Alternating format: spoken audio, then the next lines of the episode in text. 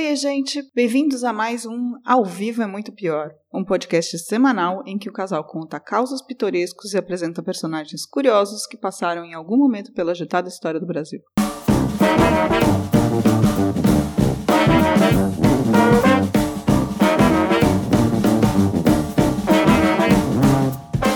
Eu sou a Camila Kintzel. E eu sou o Danilo Corsi. Hoje vamos ter um programa leve, que nem audiência de programas de variedades vamos contar a história de Flávio Cavalcante, jornalista e apresentador de TV, que foi o rei das tardes e noites de domingo no Brasil. Polêmico e até mesmo grosseiro, foi acusado de ser colaboracionista com a ditadura, mas ao mesmo tempo sofreu censura e protegeu algumas figuras bem importantes da época. Mas antes de entrar nos domínios da TV Tupi e no pós-frango e macalão dos domingos passados, vamos falar de vinho. Qual é a boa que o Drinco mandou pra gente hoje, Danilo? O vinho de hoje é o JP Azeitão, seleção do enólogo Chirra Rosé 2018.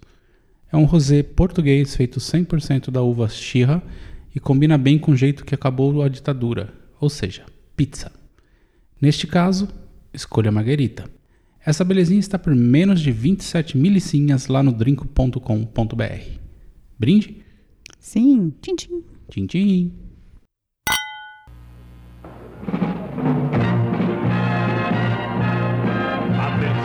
Brasil. Atenção, 22 emissoras que integram a rede Tupi de televisão. Brasil, atenção. Com vocês, o mais completo comunicador da televisão brasileira, Flávio. Nascido no Rio de Janeiro em 15 de janeiro de 1923, Flávio Antônio Barbosa Nogueira Cavalcante teve uma infância tranquila. Mas era um tipo moleque malandrão, revoltos. Ele foi expulso de cinco escolas: a Malha Soares, Aldrich, São Bento, Santo Inácio e São José. E aí foi mandado pelo pai, um médico respeitado da região, para um internato em Juiz de Fora, onde parece que tomou jeito. Você já foi expulso de alguma escola, Danilo? Não, nunca fui. No máximo parei na di diretoria, mas expulso não. Suspensão? Sim, uma vez. Ai, por que, que você foi suspenso? Agressão, basicamente. Você bateu em alguém? Bati. Ai, Jesus. Mas foi merecido. então, parece que o Flávio Cavalcante era pior que você, porque ele conseguiu ser expulso de cinco escolas, algumas das mais tradicionais do Rio, assim mas foi mandado para esse internato. E você? Nunca fui expulso. Moça Fina do Sul, né? Lá na República de Curitiba, estudando Sim. com o Sérgio Moro na escola. Não, eu sou mais jovem do que o Sérgio Moro, ainda bem. É, e ele não é, ele é marreco. De Maringá, é verdade. ele não é de Curitiba. É, tudo, tudo a mesma coisa. É. Nunca fui expulsa, nunca fui. Nunca fui suspensa. Muito bem. É, sou uma, era uma ótima aluna. Bem, mas vamos voltar para o Flávio Cavalcante. Em 1945, o filho de classe média que nunca havia trabalhado na vida, junto com um amigo que também ficaria famoso, Sérgio Porto, o famoso Stanislau Ponte Preta, fez o que muita gente fazia: concurso para o Banco do Brasil. Pregão. Passaram os dois e começaram a trabalhar no banco. Nesse meio tempo, Flávio terminou o noivado com a Risoleta e começou a namorar Belinha, Maria Isabel Horta Pereira Quintão, com quem noivaria e casaria em 1948. Risoleta acho que era um nome famoso em uma certa época, né? Porque então, a do, do Tancredo também é era Risoleta. A né? mulher né? do Tancredo. Eles diziam que tinha uma piada sobre Risoleta e. Ah, não sei. Provavelmente era alguma coisa no Vivo Gordo que o Jô Soares devia tirar onda. Assim, eu lembro vagamente, assim, não, algumas coisas. Tinha uma piada que era sobre Dulce e Risoleta. Qual que era a diferença? A Dulce era do Figueiredo, não era? É, então. Dulce era uma vaca com nome de, de Leide e Risoleta era uma Leide com nome de vaca. É, não, sei lá. Era uma piada da ditadura, muito assim, muito errada e muito machista, mas sim, risoleta parece que era um nome. Vamos ter um bebê e chamar de risoleta? Não. Já foi a época. Por favor. Deixa as risoletas em paz. Risoleta. Você pode chamar de risoletinha ou de risoles. Este homem é profundamente, visceralmente antipático. Dizem que nem ele gosta dele. Mesmo assim, por incrível que possa parecer, ele tem amigos. Muitos até. Dentro da sua antipatia, da sua arrogância, da sua intolerância, da sua vaidade, está o seu carisma. A gente queira ou não, ele é uma força popular. Tem perfume de UDN e alma de PTB. Antes de mais nada, eu quero dizer que não gostei do da apresentação. Achei grosseiro. Mas vamos lá. O Banco do Brasil, assim como a Risoleta, ele também largou, indo trabalhar como tesoureiro da alfândega.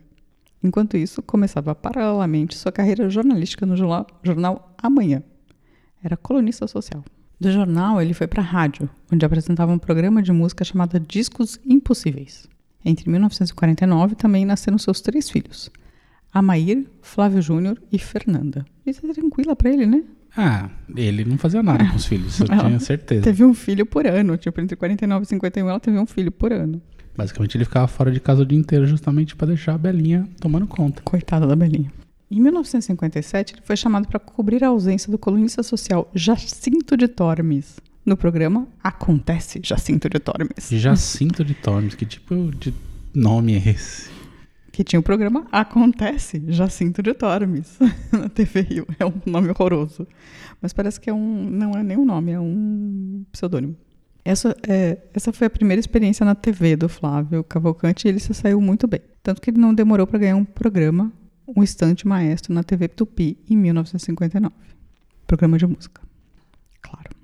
Uma curiosidade é que nessa época Flávio era amicíssimo de Dolores Duran. A cantora sempre passava pela casa dele após suas apresentações para, segundo ela, comer um bife. Numa dessas passadas, Dolores compôs a música Noite do Meu Bem, que ficou famosíssima. Na época é linda a música. Dolores morreria pouco tempo depois, aos 29 anos, de ataque cardíaco, motivado por barbi- barbitúricos. Dorgas. Dorcas. Ela, ela morreu até no- ela morreu com 29 anos e tipo, ela era uma incrível compositora. Perda absurda assim pro- pros barbitúricos. Hoje eu quero a rosa mais linda que houver e a primeira estrela que vier para enfeitar a noite do meu bem.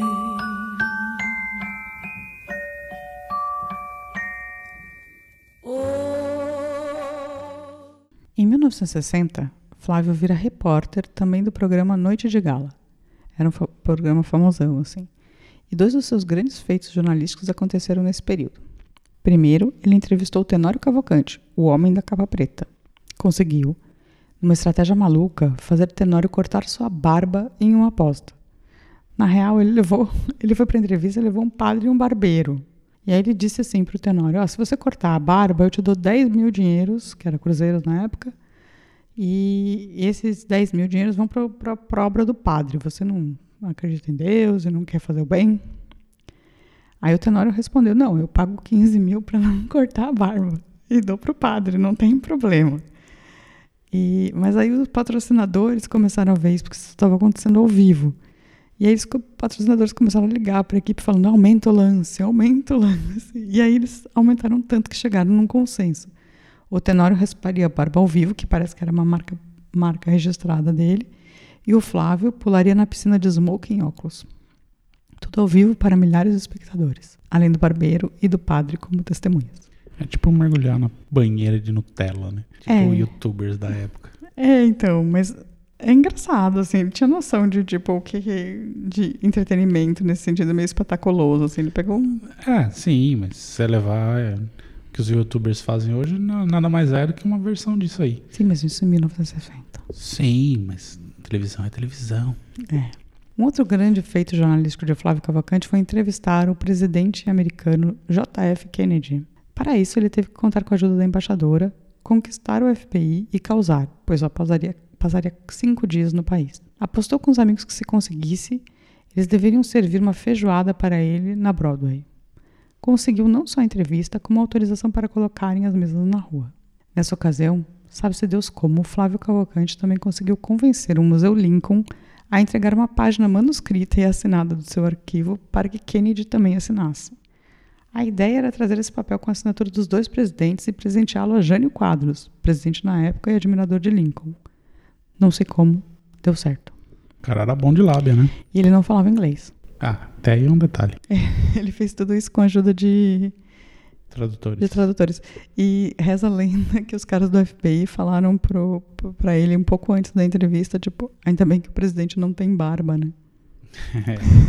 Não, eles tinham investigado o Flávio Cavalcante inteiro, assim, e tinham visto a história da barba. É, enfim, mas ele acabou ficando amigo, a chapa dos caras do FBI também. E eles acabaram indo pra feijoada.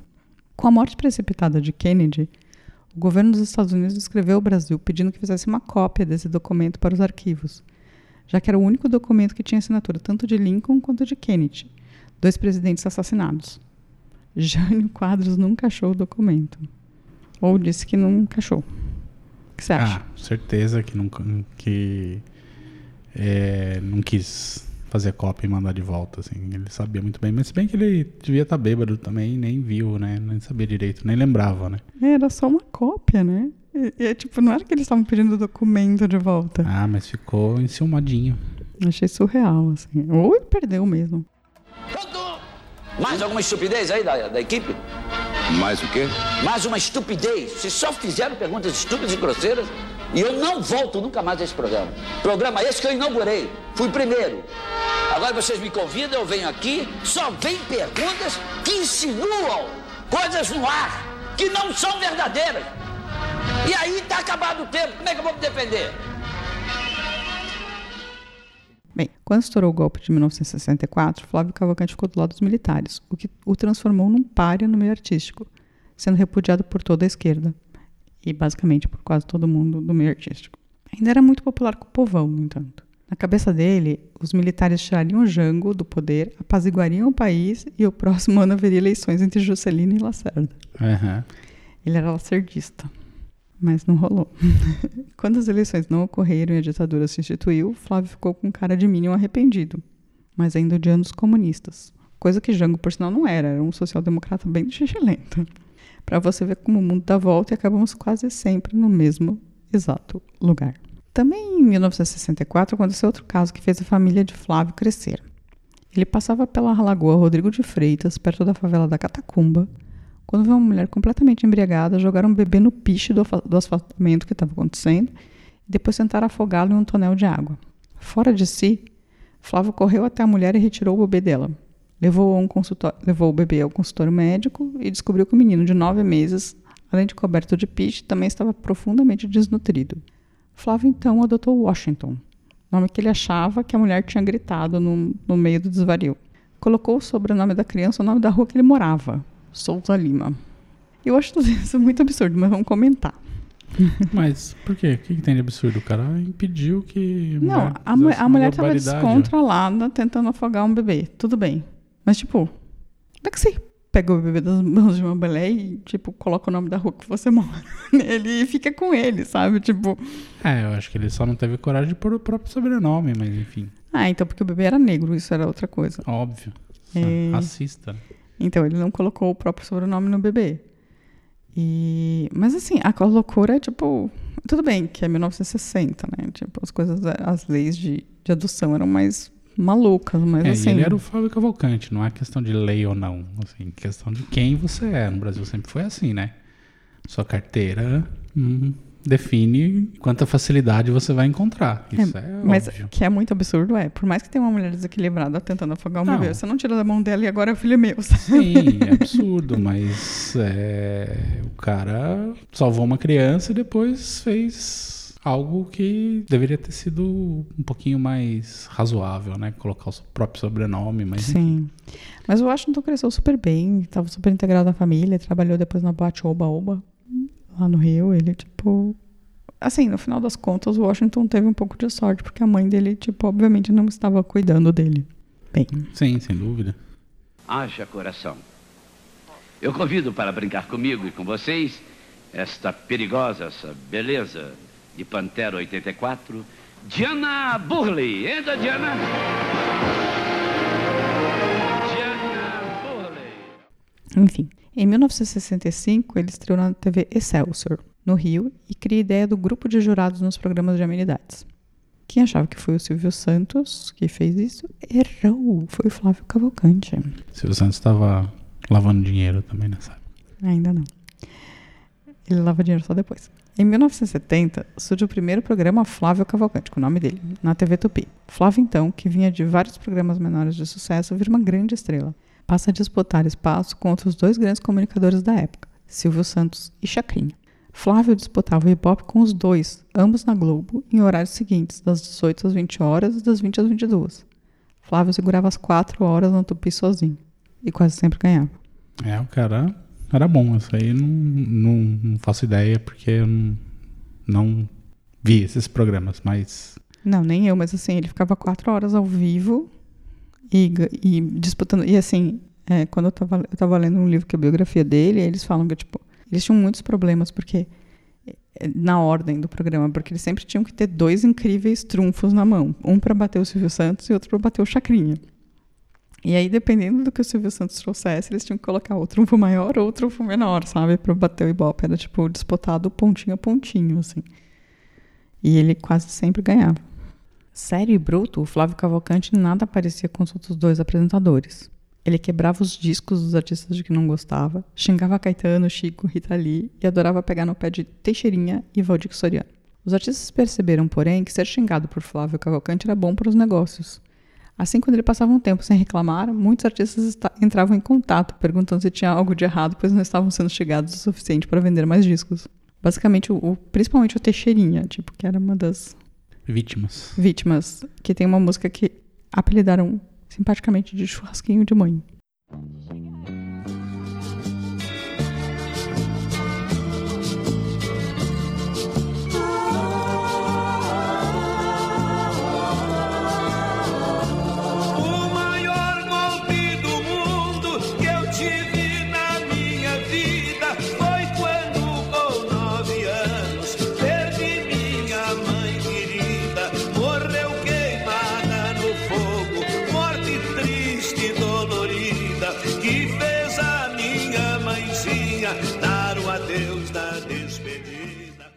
Em 1970, a censura começaram a apertar também para o Flávio. Cria Cuervos, né? Foram atrás de Leila Diniz, uma das juradas do show. A produção e Flávio conseguiram despistar os milicos, vestindo Leila como a secretária e a secretária como Leila.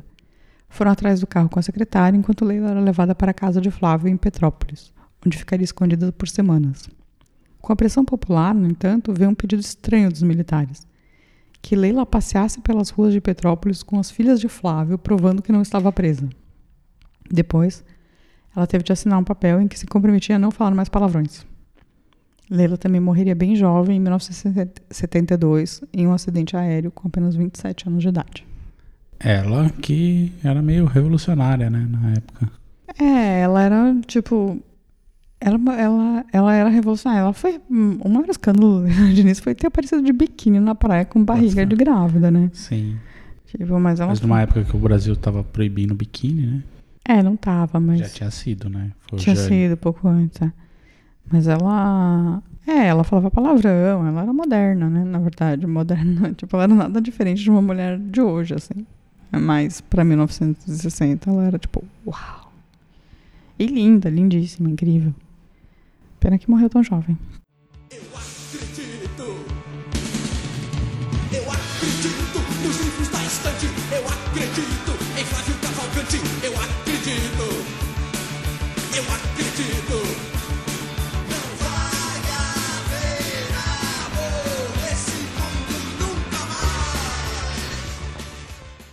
Bem, também em 1972 ocorreu outro encontro bem inusitado no programa Flávio Cavalcante. Chico Anísio, Pelé e Roberto Carlos foram ao palco como os três reis do humor, do futebol e da música. Flávio desafiou então uma troca. Pelé cantaria, Robert-. Roberto Carlos contaria piadas e Chico Anísio faria embaixadinhas. O cara sabia mesmo entreter e alcançou 72% da audiência do país nessa data. Isso não é, sei lá, é audiência de final de novela da Globo nos Não. anos 80. Não, é surreal, assim. Mas é que também, tipo, eles tinham colocado o Pelé, que tinha acabado de ganhar a Copa em 70, né? Isso foi em 72. Roberto Carlos, que era, tipo, no auge da carreira, e o Chico Esse Anísio. tava na, naquela fase ali meio cavalgada, né? O Roberto Carlos. Sim, devia estar por aí. No, no Roberto Carlos, ainda antes das baleias. Bem antes das baleias dos anos 80. Bem, o Flávio Cavalcante, uma curiosidade, também ajudou o Lenny Dale, lá do Dizzy você lembra? Zi. Zi. Zi. Croquete. Lenny estava preso por porte de drogas, que a gente contou no episódio do Dizzy Croquettes, mas ainda assim foi ao programa no quadro Fora de Série. O apresentador ficou tão impressionado com a qualidade de bailarino de Lene que intercedeu para que Lene tivesse algumas regalias na prisão, podendo se exercitar e para não perder a forma física. Bom, isso pra mim só mostra que, de fato, ele tava bem alinhado com a ditadura, né? Ele tinha um sobrinho que era juiz vara de execuções penais. E ele Ah. pediu um, um- Ah, tipo, dá uma quebrada aí pro Lene. Mas parece que a expressão fora de série, de você falar que ah, é algo é fora de série, surgiu desse quadro do programa. Faz sentido, eu não saberia dizer, mas faz sentido. É. Como os programas eram ao vivo, a censura tinha que rebolar um pouco também. Recebi um script na quinta-feira, o programa era domingo, mas algumas coisas não estavam lá, iam ser colocadas de improviso. Tinha até uma parte que chamava, tipo, é, fora de script. Na verdade, eles tinham umas entradas no, no script estava escrito fora de script. Um censor, então, ficava toda semana no auditório analisando tudo. Uma das censoras, contam, gostava muito dos relógios de um patrocinador. E dependendo do número de relógios que ela ganhava na semana, ela era mais ou menos rígida com o programa. Propininha básica. Prepenheiro relógio. Mas a, a corrupção só foi inventada depois, né? Não, só. Nessa época não tinha. Não, foi o PT que inventou. O senhor Caetano Veloso. Comigo, Caetano. Tem medo não. O Caetano Veloso vai lançar uma música chamada Merda. O senhor Chico Buarque joga Boston na Geni. Agora o outro vai jogar merda. Tá aqui na Folha de São Paulo a letra publicada. Eu não vou ler a letra de vergonha. De vergonha. Caetano, é um- uma sujeira isso aqui, tá? Uma sujeira. Pode mandar o pessoal me espinafrar pela imprensa escrita. Mas isso é uma sujeira. E em nome da família brasileira, olha aqui, ó.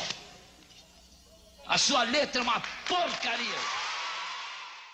Em 1973, no entanto, uma matéria estúpida sobre um homem impotente que havia emprestado a mulher para o vizinho criou uma confusão imensa. A censura ficou puta com a falta de costumes e puniu o apresentador com nove semanas de suspensão da TV. No mesmo ano, Flávio reclamaria na TV Itacolomi de Belo Horizonte, durante uma entrevista, dos atrasos de pagamento da TV Tupi, e aí a própria emissora o suspenderia por mais 60 dias. Ou seja, ele ficou tipo quatro meses fora do ar num ano, uma por censura e outra por pela própria TV Tupi, que não pagava mesmo e que ele reclamou, sabe? Basicamente, os caras fizeram uma entrevista com ele e perguntaram: ah, o que você faria se ganhasse na loteria hoje que estava acumulado? Ele falou: ah, pagaria os atrasados da Tupi. É, E é.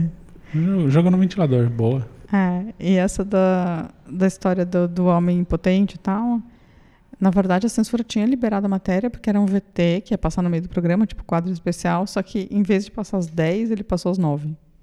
Ah tá, questão de horário, né? Que É. aparecia aquele. E, e aí ele foi suspenso. Você lembra daquele negocinho que aparecia censura, 16 anos, hein? É, depois dos 9, nove da noite e tal.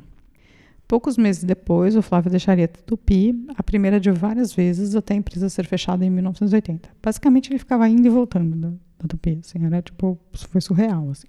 Flávio fez outra matéria interessantíssima nessa época, assim.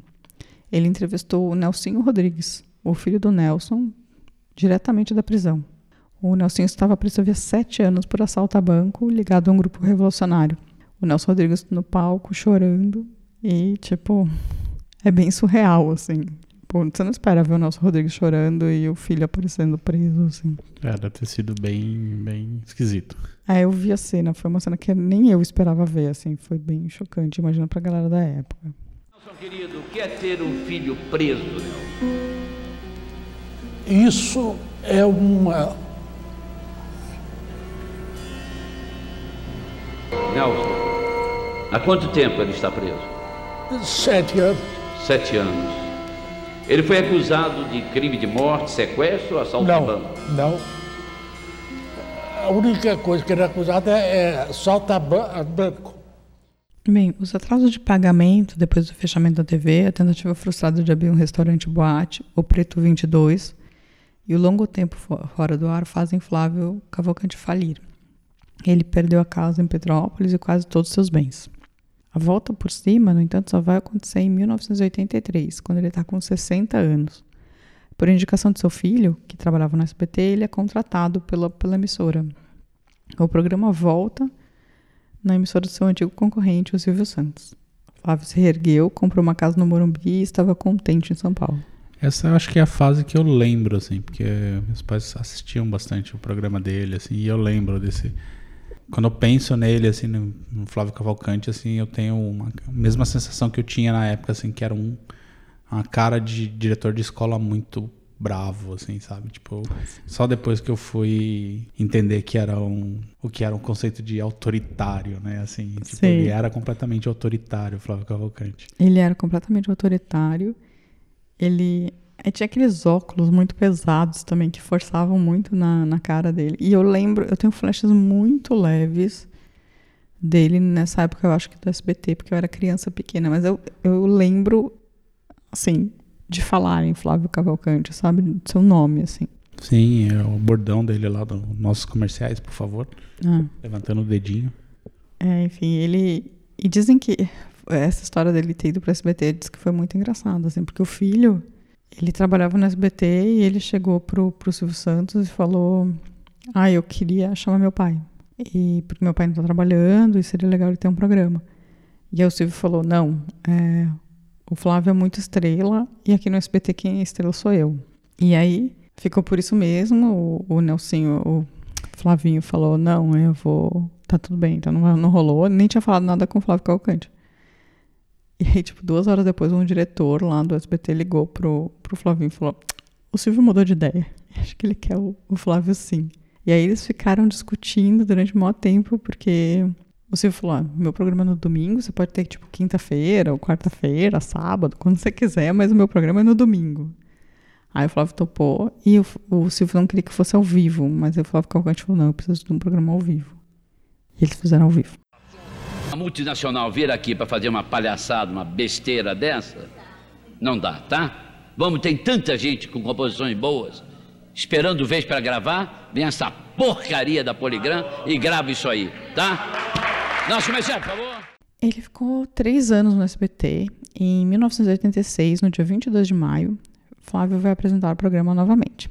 Ele não parece muito bem, reclama de frio, mesmo com o ar-condicionado do estúdio desligado. Logo depois de entrevistar Elimar Santos, o cantor que havia alugado o canecão, ele usa seu gesto clássico de apontar para o alto e dizer: Nossos comerciais, por favor. Está passando muito mal. Wagner Montes, jurado então do programa, volta depois dos comerciais, avisando que o apresentador não estava bem e termina de apresentar o programa, falando: Ah, semana que vem o Flávio volta. Isso enquanto o Flávio é atendido por paramédicos no estúdio ao seu lado. O Flávio é ainda levado para o hospital com proble- problemas coronarianos, mas morre quatro dias depois, no dia 26 de maio, de infarto. O Brasil tinha visto um dos seus apresentadores mais famosos praticamente morrer no palco. E o Wagner Montes fala disso, assim, ele fala, tipo, ah, nossa, eu tava lá apresentando o programa, que era uma coisa que não era pra eu fazer, então, tipo, foi completamente pego de surpresa. E ele fala que na diagonal, assim, tipo, do palco, tava o paramédico, tipo, prestando primeiros atendimentos ao Flávio, que tá dando parada cardíaca, sabe? Tipo, e o programa ao vivo. Deve ter sido bem assustador, né? Ah, sem dúvida.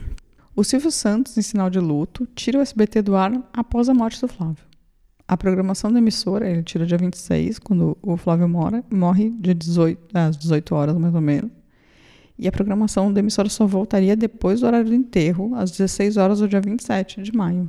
Essa aí foi basicamente uma bela jogada de marketing do Foi. Silvio Santos. Né?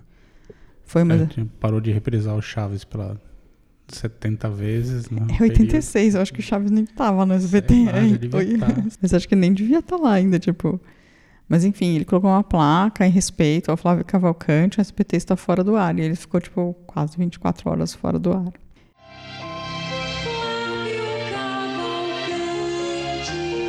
Vocês devem estar estranhando eu estar apresentando o programa. Desculpem, porque eu fui pego também de improviso, mas o Flávio teve uma pequena indisposição e, se Deus quiser, na próxima quinta-feira ele estará aqui, porque aqui é o seu lugar para comandar o seu programa. O programa Flávio Cavalcante, que volta na próxima quinta para todo o Brasil. Tchau, gente. Um abraço e até quinta. E é isso. Essa é história de um cara conservador que xingava muito, quebrava discos era um escroto, mas também teve algumas atitudes boas. Tipo, salvou a Leila Diniz. Era um filho da puta que também ajudou gente. Um reacionário que escondeu comunistas e se ferrou na censura. O que, que você acha, Danilo? Eu acho que ele é um grandíssimo filho da puta. Foi.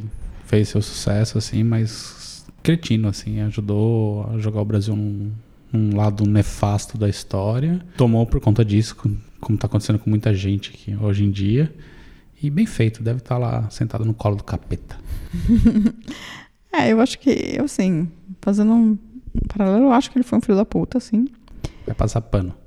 Não, eu acho que ele teve algumas atitudes decentes na vida. Principalmente, assim, eu acho que tem isso também. Eu acho que tem muita gente canalha no, no, no Brasil e no mundo, né? Que, que meio que salva os seus por uma questão de compadrio, sabe? Então, se eu te conheço e gosto mais ou menos de você, você tá salvo. Se não, morra. Então, o que aconteceu com a Leila Diniz foi meio isso. Ele gostava muito da Leila Diniz. Então, ele a protegeu. Ele gostou do Lane Dale, então ele o protegeu. Mas, assim, todo mundo que não era quem ele gostava, tipo, dane-se. Não tem uma justiça humana, sabe? É uma justiça de compadrio. Eu acho isso bem complicado. Sim, é um, um jeito muito comum, né? Assim, é muito corriqueiro isso no Brasil. É muito corriqueiro isso, assim. Para os meus, tudo. Para, os, para quem não é dos meus, nada, né? É meio mafioso até certo ponto, assim. Mas acho que ele foi um canalha. Mas foi um conservador, assim. Ele, eu entendo um pouco, de certa maneira, esse conservadorismo, assim, dos, an- dos anos 50, sabe? É, o tiozão dos anos 50, né? Como Falaram que o presidente é, né? É, então, é a mesma coisa que o, o Nelson Rodrigues, por exemplo, que é um gênio, se eu for pensar em termos literários, é incrível, um escritor incrível, era um cara que, tipo, não acreditava em tortura, que estava super alinhado com os militares. Ele só começou a perceber que o alinhamento não ia dar certo quando o Nelsinho foi preso e ele foi visitar o Nelsinho no DECODE e, ou no DOPS, não lembro. E o Nelson, ele perguntou, ah, te torturaram então? E aí o filho falou barbaramente. Aí ele mostrou que o peito estava afundado de tanta pancada que ele tinha ganhado. Aí, tipo, estranhamente, na hora, a atitude do Nelson Rodrigues mudou. Mas é, né? Que, aliás, vale um episódio também. O Nelson Rodrigues, mas, tipo, é isso, assim, sabe? É tipo, ah, eu estou aqui alinhado com os caras da ditadura, mas Até ela bater na sua porta. até ela bater na sua porta. Enfim.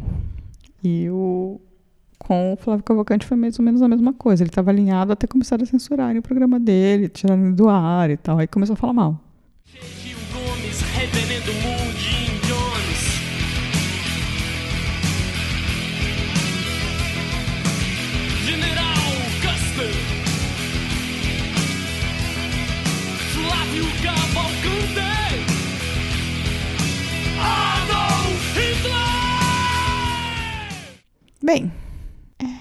programa.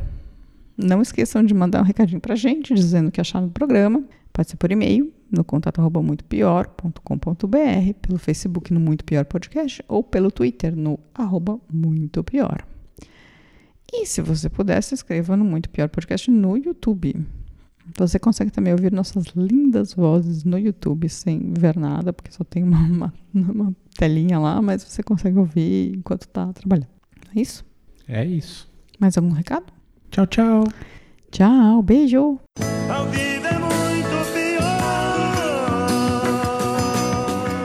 Este programa é um oferecimento de drinco.com.br